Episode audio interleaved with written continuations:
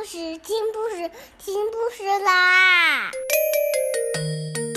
重要的事情说三遍，小屁哒啦啦，明天见！快来听故事吧！Hello everyone, today we'll read a new book. The name is Tom's Birthday Treat. Hello everyone, today we'll read a new book. The name is Tom's Birthday Treat.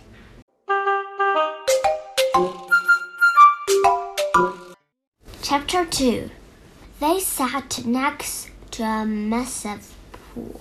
Great big black and white whale was swimming in it. They watched him dive down to the bottom of the pool. Then the whale shot up, straight out of the water. When he landed, he made a loud splash. The water splashed over everyone. Tom's dad was soaked. I'm dripping wet, cried Dad. I'll have to get a towel from the car. Wait here until I get back. On the way back to the car, Tom's dad heard one of the zookeepers using a loud howler, and he saw a large crowd of people standing listening. The zookeeper was saying, I don't want to alarm anyone, but one of our lions has escaped. Please make your way to the fun fair. It's the safest place to be. The crowd of people hurried up towards the fun fair. Oh dear, said Tom's dad. I'd better get back to the children right away. He was just about to set off for the whale pool when he was surrounded by zookeepers. They threw a big net over him. He tried to get free, but the net held him tight.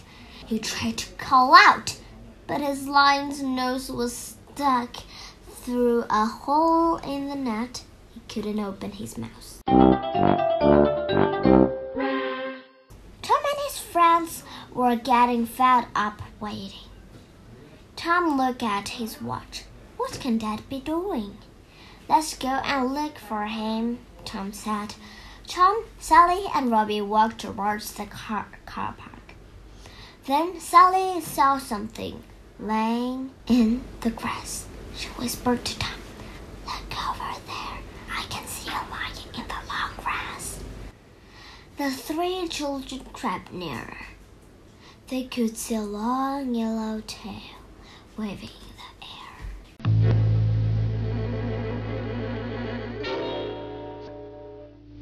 It can't be a real lion, said Tom.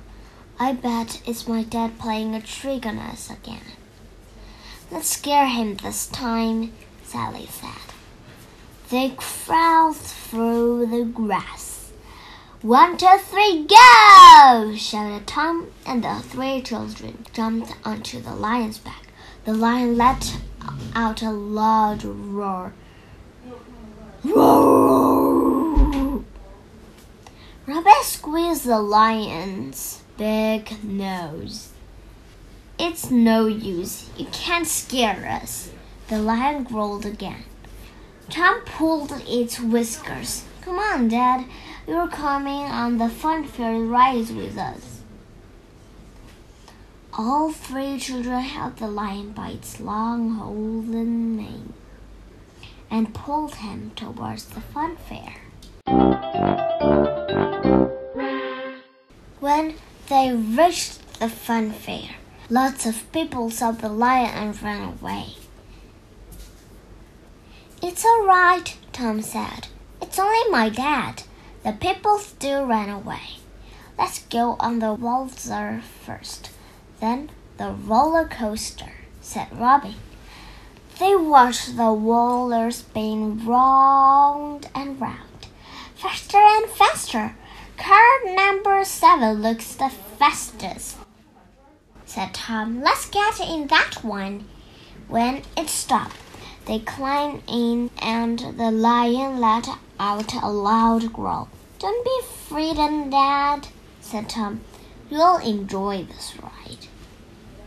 When the lion opened his mouth again, they saw his long, sharp teeth. Dad, said Tom, it's rude to yell like that. And he closed the lion's mouth with his hands.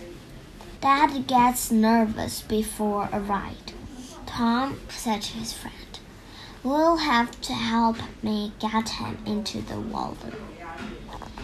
So Tom and Sally held the lion's mane, and Robbie grabbed his long tail and gave it a good tug.